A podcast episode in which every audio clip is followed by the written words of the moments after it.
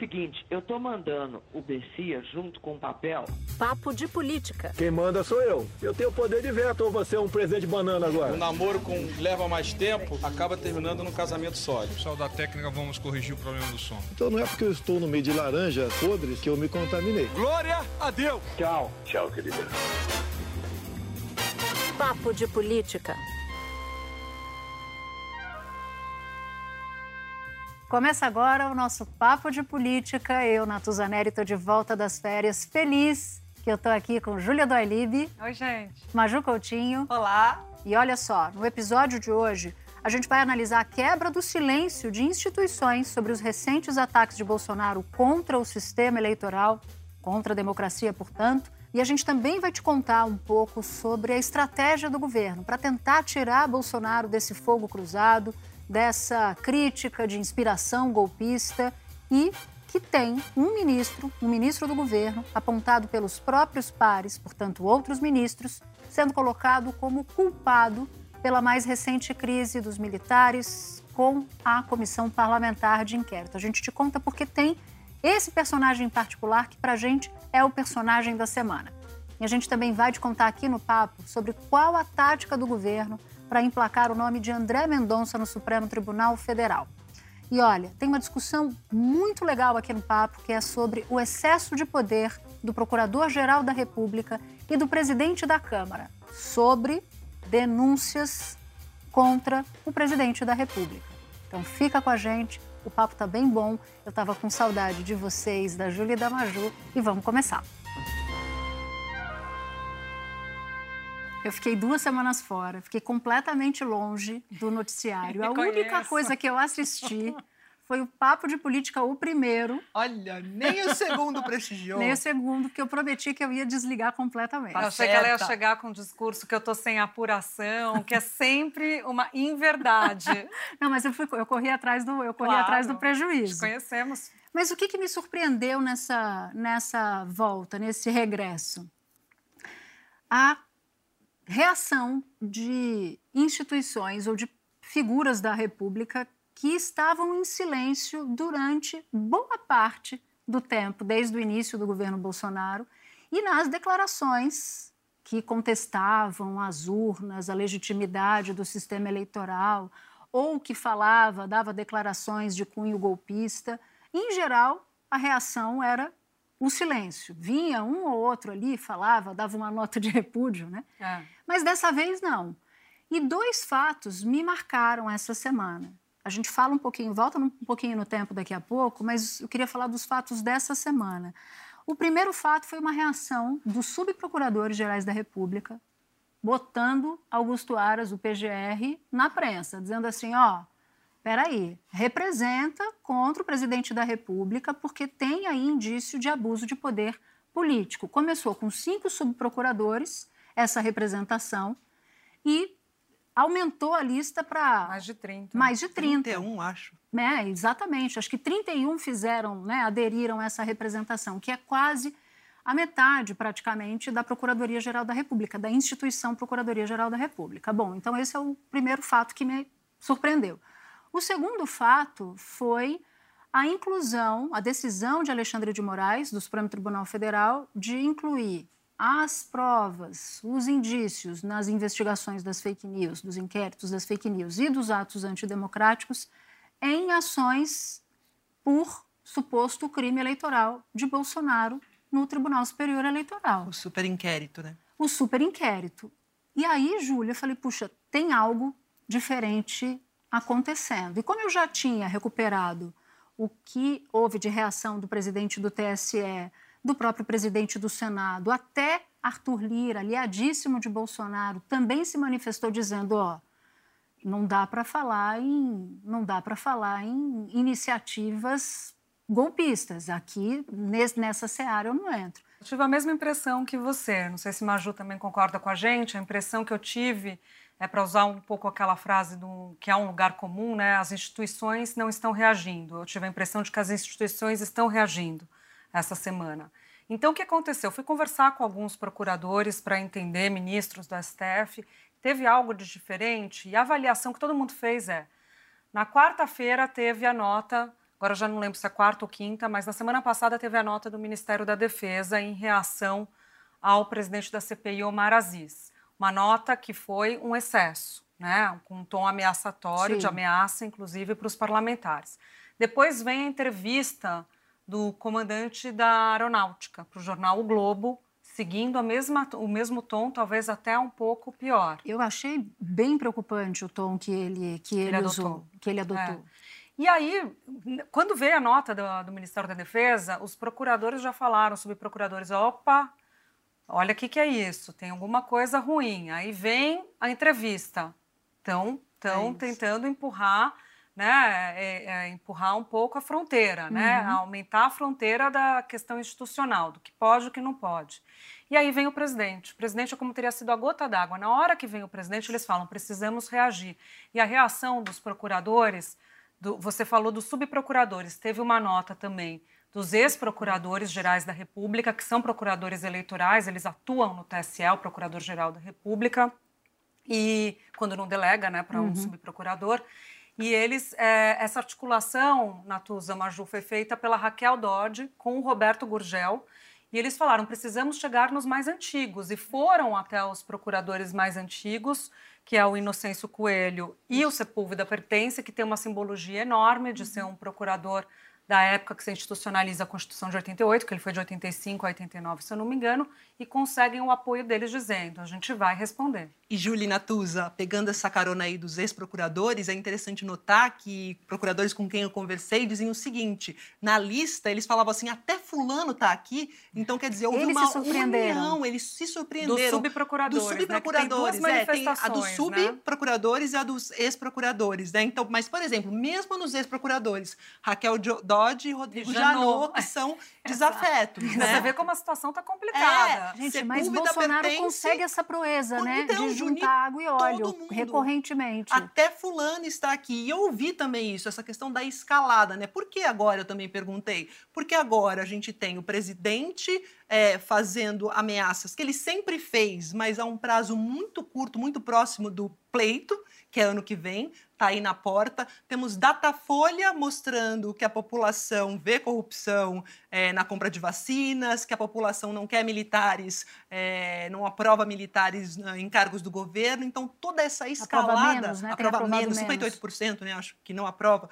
É, toda essa escalada contribuiu para esse movimento que eles dizem ex-procuradores e procuradores que falam que é histórico. Diante de, desse arrazoado todo, eu fui tentar entender o que, que, tinha acontecido, porque eu perdi esse bonde né, da, da semana passada completamente.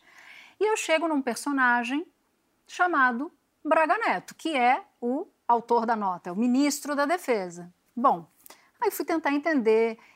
Foi Bolsonaro que mandou, nos termos que a nota foi, foi divulgada, os comandantes das Forças Armadas estavam a par, o comando, o alto comando do Exército Brasileiro recebeu essa nota e a resposta que eu consegui obter, Júlia, foi: o alto comando não foi consultado sobre essa nota e tem uma versão, aliás, duas versões, para o mesmo fato. Uma versão que uma fonte que tem fácil e bom trânsito com os militares de uma maneira geral, em particular do Exército, dizendo o seguinte: o comandante, o comandante do Exército, Paulo Sérgio, estava em trânsito quando a nota foi divulgada, sugerindo que ele foi meio que pego de surpresa. Aí eu fui até uma fonte do governo, um ministro de Estado. É verdade esse bilhete? O comandante do Exército. Fake news! Exato, é verdade esse bilhete? E aí esse ministro vai e responde: de jeito nenhum. Os comandantes estavam cientes principalmente o comandante Paulo Sérgio. Então, eu achei muito estranho, porque, em geral, você tem variações na versão, né? Você não tem versão tão conflitante assim. E, Natuza, eu ouvi uma coisa, Júlia, que eu não sei se como vocês analisam isso comigo, que bastava Braga Neto assinar sozinho. Ele é né, o ministério que aglutina todas as forças. Então, quis mostrar força também tendo a assinatura dos outros comandantes. Por que isso? Né? É uma Será questão que a se levar em conta. É, eu fui conversar com um militar da reserva que transita muito bem com esses diferentes núcleos né, das Forças Armadas. E ele falou uma coisa: vocês confundem, vocês jornalistas, né? O que, que é a, o alto comando e o que, que é a, o ministro da Defesa. Braga Neto tomou essa decisão, ele tem uma personalidade muito forte, difícil, causa um certo constrangimento muitas vezes, e o alto comando muitas vezes não quer endossar, não gostaria de ter de endossar o que o ministro da Defesa faz. Esse novo ministro da Defesa que chegou lá com essa encomenda, né, de politizar é, as, forças. as forças, alinhar as forças ao presidente, que significa, na prática, politizá-las. Então, há um constrangimento e a leitura que a gente faz é como se fosse tudo uma coisa só. Ele está dizendo não é uma coisa só. Uma coisa é Braga Neto, com a encomenda dele política do presidente, o ministro, né, que é um cargo político. Outra coisa é o alto comando que tem que engolir e que nunca vai manifestar publicamente o que existe, que é essa, essa, esse constrangimento. E você falou de tudo não ser uma coisa só nas Forças Armadas, eu também ouvi o seguinte, que é importante notar qual é a formação de Braga Neto, que fez parte das forças especiais, né? assim como acho que o Fernando Azevedo, o Ramos, que tem uma característica, uma cultura muito combativa. É ir para o jogo, é brigar, e isso também segundo algumas fontes, está refletido nessa postura de Braga Neto. Mas aí, é, né? Exatamente. Mas aí, por que, que eu acho que Braga Neto continua sendo um personagem desta semana e não só da semana passada? Porque nesta semana integrantes do próprio governo começaram a falar mal de Braga Neto, dizendo que ele é Nero em Roma, que ele, diante de uma figura incendiária como presidente da República, joga gasolina no fogo. Fogo no parquinho. Exato. Quando, palavras de um ministro, ele deveria acalmar o presidente. Então, presidente, foi vendo, foi vendo, foi sentindo. Toda vez que, que, que, o Bolsonaro se sente fraco ou mais fraco, eu gosto de uma expressão que se usa muito em, em Pernambuco, que é sirina lata. Ele fica feito sirina lata. Como é que fica sirina lata? pois é, ele fica nervoso. E Braga Neto, no lugar de amenizar, portanto, acaba agitando e tacando fogo no negócio. Agora, esse fogo do parquinho, gente, não vem de hoje, né? Na época de Braga Neto como ministro da Casa Civil, a gente também tem respostas ríspidas dele. A gente vai até ver agora. Isso não deveria ter sido feito, ou isso é efeito do governo, no primeiro momento, ter subestimado essa pandemia. Isso aí eu pediria até que vocês estudassem um pouco mais. O governo já não teria que ter tido uma gestão. Você estuda, por favor. Não existe diferenciação legal entre militar e civil para ocupar cargo. Eu deixar bem claro que as Forças Armadas elas cumprem a Constituição. E eu falo aqui pelos comandantes também. Na nossa visão, para se ter uma democracia forte, os poderes têm que ser fortes, todos eles, e, e, e independentes. E isso é, essa é a questão. E as Forças Armadas observam todo esse procedimento e prontas, se houver necessidade, atuarem para equilibrar.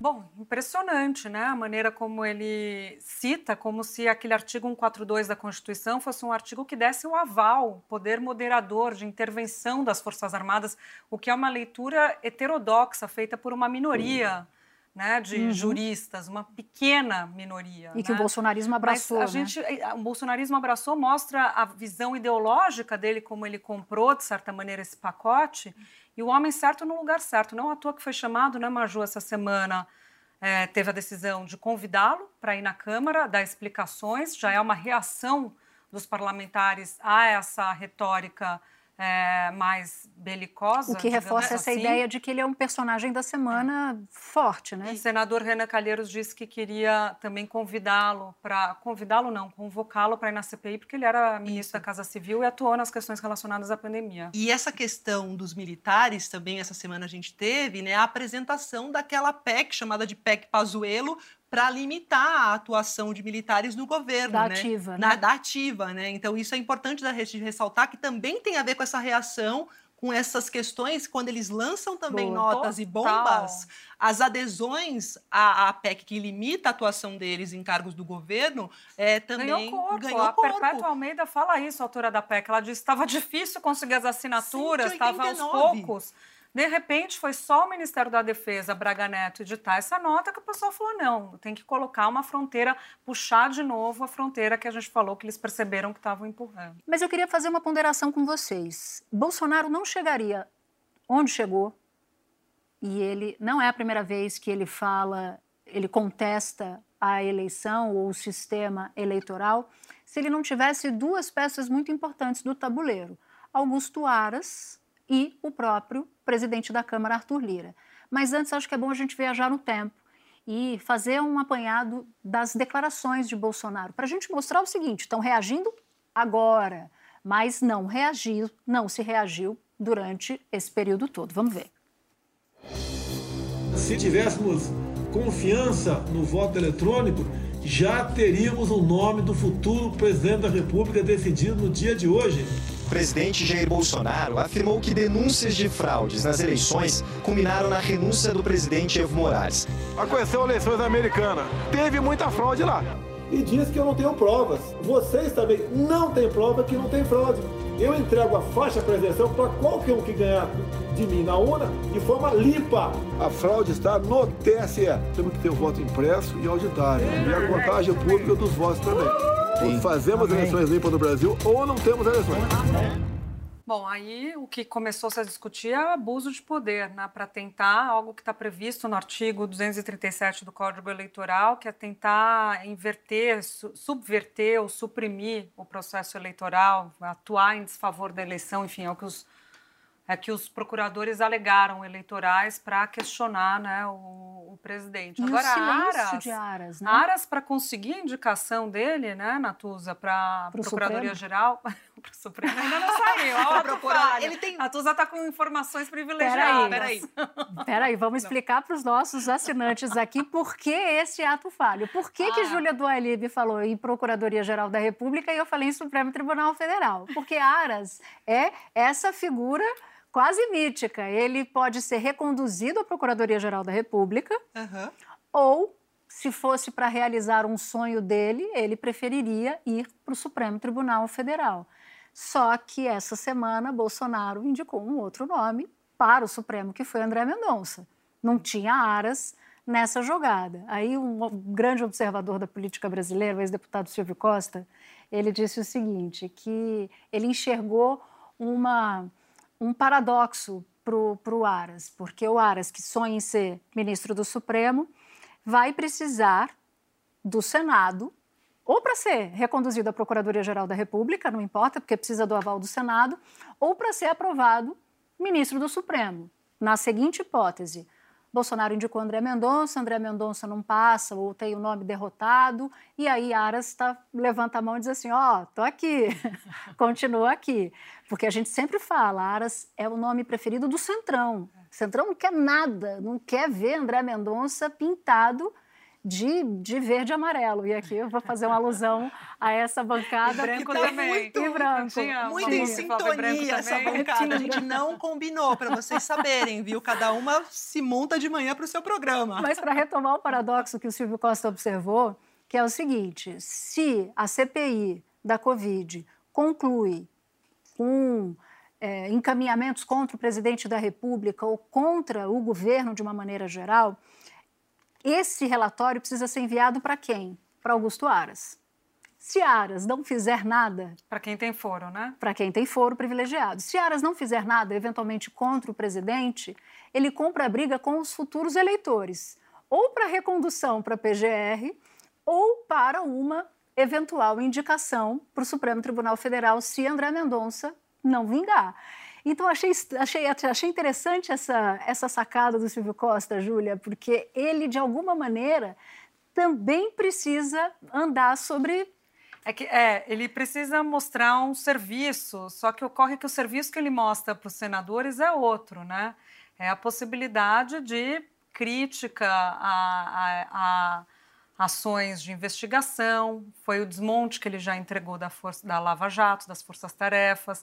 Então, esse tipo de serviços prestados e que podem ser prestados, talvez encontrem um eco maior no Senado do que a questão específica sobre a CPI, cada um pensando no seu. Porque ele tem que ficar bem com todo ele, mundo, com gregos e troianos. E você né? falava do André Mendonça, o André Mendonça ele tem é, além da, da, de toda a defesa que ele fez do governo e para muita gente constitucional, o uso daquele artigo 26 da Lei de Segurança Nacional, que não é recepcionada pela Constituição para ir para cima de quem critica o presidente, os, os o dossiê contra os servidores antifascistas, uma série de serviços prestados para o presidente que são, na avaliação de muitos, flagrantemente legais. Uhum. Mas ele tem, ele é um cara que dedicou a trajetória dele para estudar a corrupção. Então, nisso, ele é visto como alguém parecido com o Moro. E nisso ele causa medo também No nos Centrão. parlamentares. E Aras usa isso para dizer.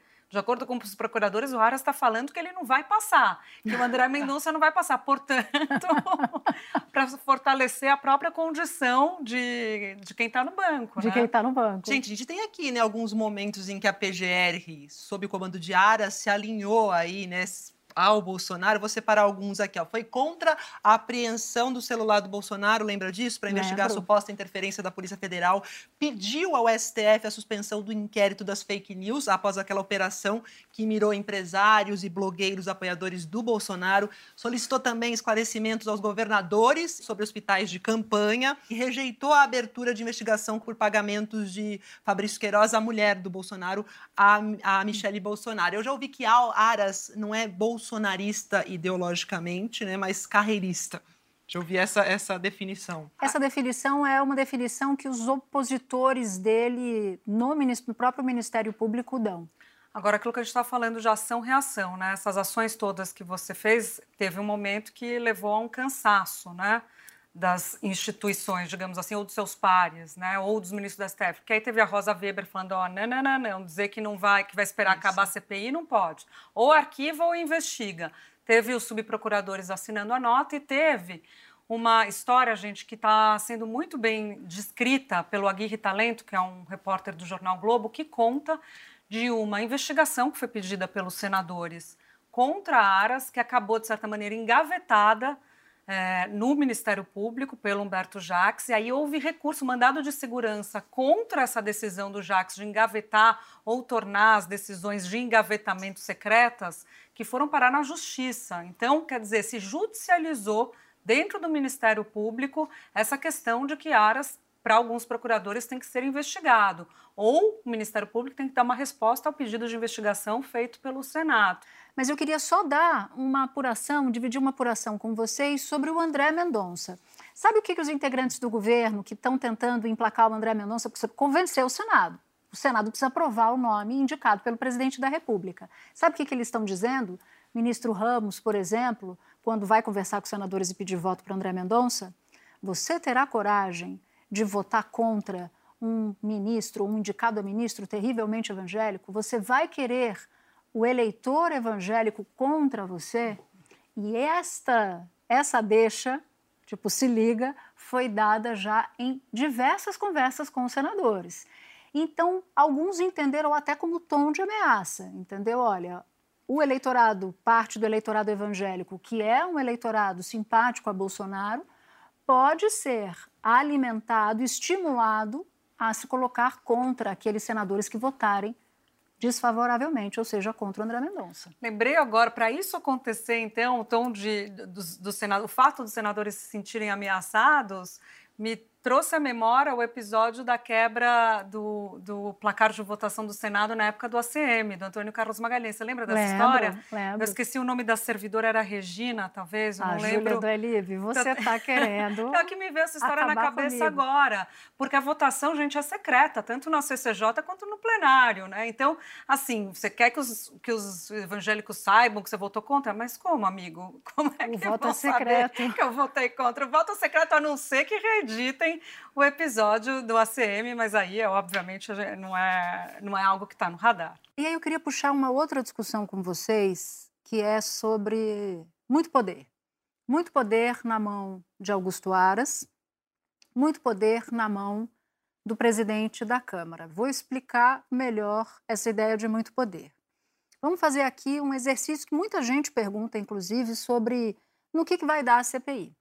CPI trabalha, investiga, apura e no final produz o seu relatório. Esse relatório pode dizer assim: Fulano cometeu, cometeu crime, Ciclano fez isso, ele fez aquilo outro.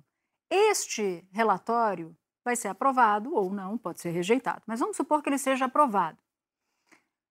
Se tiver, como disse a Júlia, político com foro privilegiado, presidente da República, ministro de Estado, por crime comum, isso tem que ir para a Procuradoria-Geral da República. E quem vai decidir se dá encaminhamento na coisa toda é o Procurador-Geral da República. Então, se tiver algo contra o presidente Bolsonaro, fica na mão de Aras tocar a Ou coisa não. adiante, ou não, ou sentar em cima. Então, ele tem esse poder sozinho. Essa decisão de engavetar, sentar em cima, por exemplo, ela não é supervisionada por ninguém. Assim como Arthur Lira, né? Muito poder. No caso de Augusto Aras, não existe vigilância para os atos. Nem se o procurador estiver perseguindo, por exemplo, alguém, nem se o procurador-geral da República estiver protegendo alguém. Então, esse é o problema número um. Aí você volta para o relatório da CPI. O relatório da CPI supostamente chega e fala: bom, o presidente cometeu crime de responsabilidade. Crime de responsabilidade não vai para o Ministério Público. Ele pode estimular ou va- valer de base para um processo de impeachment contra o presidente da República. Então, ele vai para a Câmara dos Deputados. Aí chega lá um pedido de impeachment por crime de responsabilidade, segundo o relatório da CPI. O que, que acontece? Pode acontecer tudo E nada. e nada. Ele vai ficar lá junto com outros acontece nada, né? 122 pedidos Porque de se ele impeachment. até. faz sei lá. alguma coisa, se ele arquiva, ele qualquer ação dele pode levar a recurso. Então, se ele arquivar ou se ele autorizar, e forma-se a comissão especial e Eu gatilho não tinha me dado conta processo. disso. Ele O ato de arquivar, pode levar recurso no plenário. aí deflagra Por isso mesmo. que senta em cima. Por isso que o ato é de sentar Ah. em cima. A discussão é que ele. a- a- a- se discute muito isso justamente por causa da situação de Rodrigo Maia e agora Lira. A questão é, o presidente, ele não tem que analisar o mérito. Ele não tem esse poder de analisar o mérito político. Ah, eu acho que isso daqui não tem a ver. Ele que é tem o que que ser falam. despachante, né? Ele tem que analisar se a questão formal está colocada ali no, no documento. Se tem os requisitos formais, eh, os argumentos estão colocados com base em amparado na lei, as assinaturas necessárias. É isso que tem que, que tem que ser analisado. As assinaturas necessárias não, né? Tem ali as assinaturas, correspondem e tudo mais. E aí sim, analisou isso, é, que é questão formal. Por isso é que eu digo que é um trabalho de Mas despachante. eles ficaram com o poder, que é um poder do aí- mérito. Eles julgam se o, o, o impeachment, na prática, Tem substância tem ou não. substância ou não. E aí a gente entra naquela pergunta: quem que poderia limitar isso? O STF não deveria impor um prazo para análise disso, para essa análise dessa questão formal, para ver se está tudo ok e aí bola para frente? Muita gente acha isso. Tem duas formas de resolver uma parada dessa. A primeira é essa: o Supremo Tribunal Federal interpretar a Constituição e, no entendimento de muita gente, inclusive do Conrado Ubner, né, quem a gente lê constantemente diz que isso não seria um caso de ativismo do judiciário, uma interferência indevida do judiciário sobre o legislativo, seria simplesmente uma leitura da Constituição, dizendo exatamente isso que a Júlia disse, ou uma outra forma de resolver é via votação pelo próprio Congresso. O Congresso deixar claro que há prazo para o presidente da Câmara ou arquivar ou botar para rodar o negócio. E aí, uma deputada, que é a deputada Adriana Ventura, do Novo, salvo engano daqui de São Paulo, ela apresentou um projeto de resolução estabelecendo o seguinte: 60 dias para o presidente da Câmara, qualquer que seja ele, avaliar se arquiva ou se toca para frente um pedido de impeachment, ou, e aí é uma regra dupla, híbrida, ou ter o apoio, tramitar com o apoio de 257 deputados, que é a maioria absoluta da Câmara dos Deputados. Lembrando que todo o processo de impeachment começa na Câmara dos Deputados. Por isso que também é muito poder para o presidente da Câmara. Só pegando aqui quais são os documentos necessários que ele teria que analisar, né, o presidente se ater a isso, né, a formalidade da peça, é, é coisa como, por exemplo, assinatura do denunciante com firma reconhecida, documento que comprove a acusação, ou, hold, ou um rol de testemunhas que podem ser ouvidas, basicamente isso. Ou seja, é simples demais. Né? Exato, exato. Não é, ele não tem esse poder. É, o poder é do plenário, é da Porque é- maioria, né? porque é Não faria absolutista. sentido, total. O meu ponto é que o poder do procurador é quase absoluto nesse, nesse aspecto e o poder do presidente da Câmara também. E que, voltando àquilo que eu já tinha dito, Bolsonaro só vai longe, só foi tão longe nessa retórica dele, ou retórica antissistema eleitoral vigente, ou retórica golpista, porque ele tem essas duas figuras centrais para a sobrevivência dele, para a manutenção dele no poder. Total. E aí começa a acontecer os jeitinhos, né? Porque as notícias crimes antes, as representações feitas pelos parlamentares, elas antes iam direto para a PGR, lembra? Entrou na PGR contra fulano, claro ingressou a representação. Você, toda vez que vocês fazem, falam, lembra? Mas não isso lembro. eu não lembro. Mas isso é tipo da, do ano passado. É antes da gestão Aras. Quando você tinha o Ministério Público um pouco mais combativo, as representações batiam lá. O que, que o pessoal começou a fazer?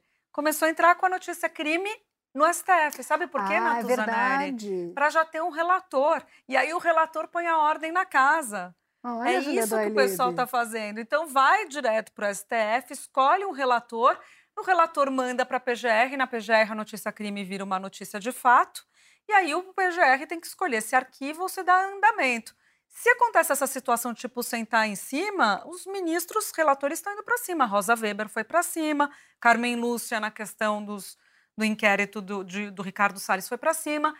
E, e o, Alexandre, falar, de o Alexandre de Moraes, o jeitinho que acabou se acontecendo justamente por causa desse poder que se tem talvez em excesso é se o PGR arquiva, ele decide arquivar um inquérito, porque o inquérito é tocado ali com o ministro relator, mas o PGR fala se aquilo vai virar uma denúncia ou não. Quem tem o poder acusatório é o PGR. Ele pode falar não e arquivar, como ele pediu o arquivamento dos ele não arquiva, né? Ele pede o arquivamento dos atos antidemocráticos. O que, que o Alexandre fez? Deu um bypass. Tudo.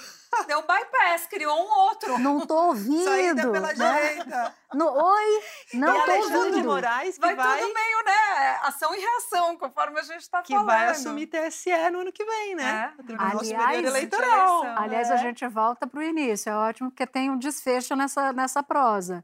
Alexandre de Moraes será o presidente do Tribunal Superior Eleitoral durante o processo.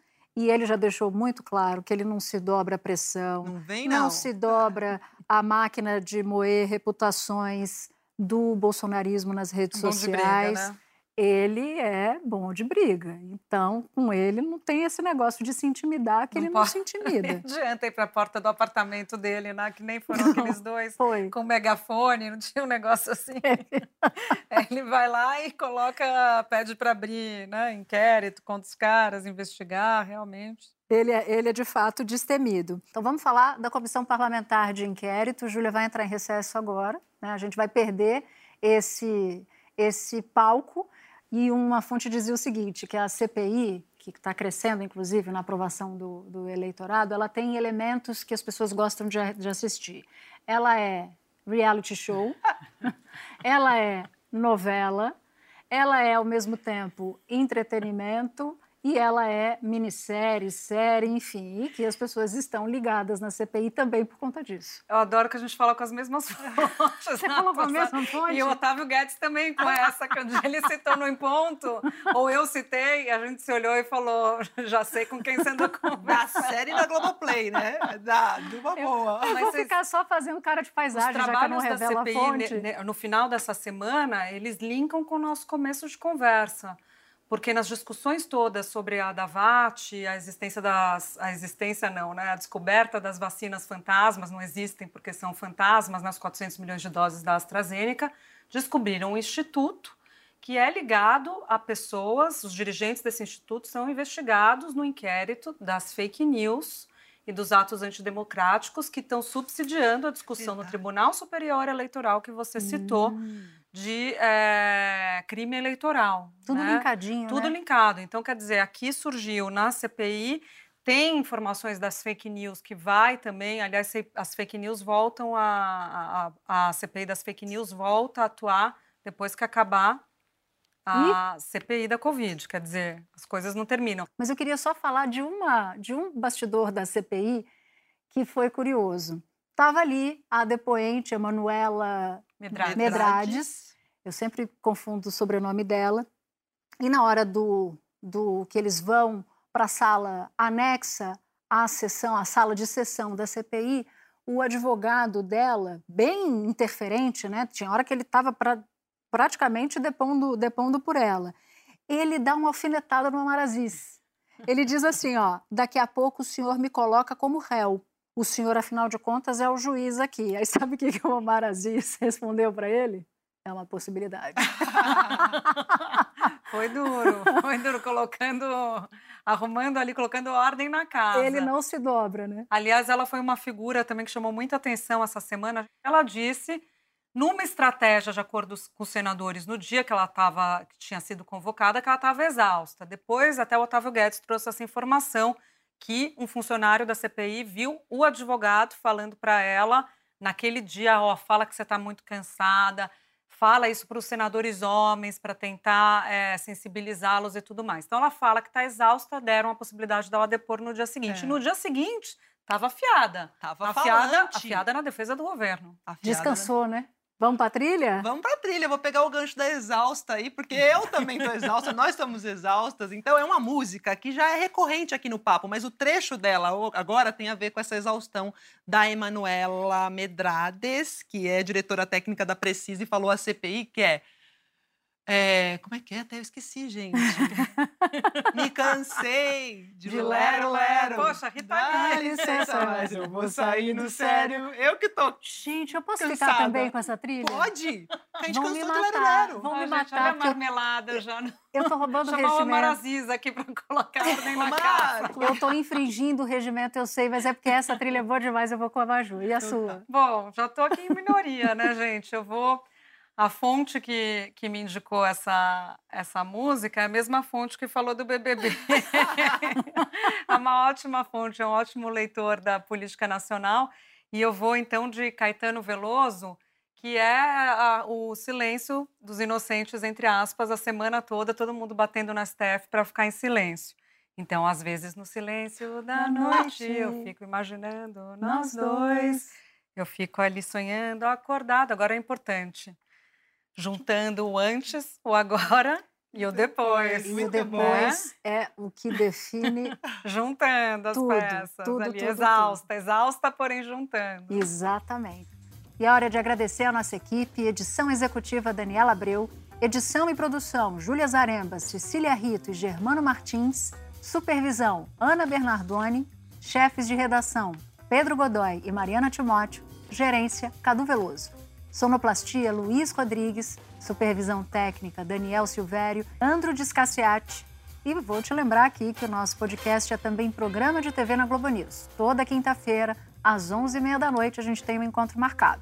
Lembrando que o podcast não é igual ao programa de TV. Pelo contrário, a gente guarda histórias exclusivas lá para o programa de TV e outras aqui, também inéditas, para o nosso podcast. Obrigada pela sua companhia. Até o próximo episódio. Tchau!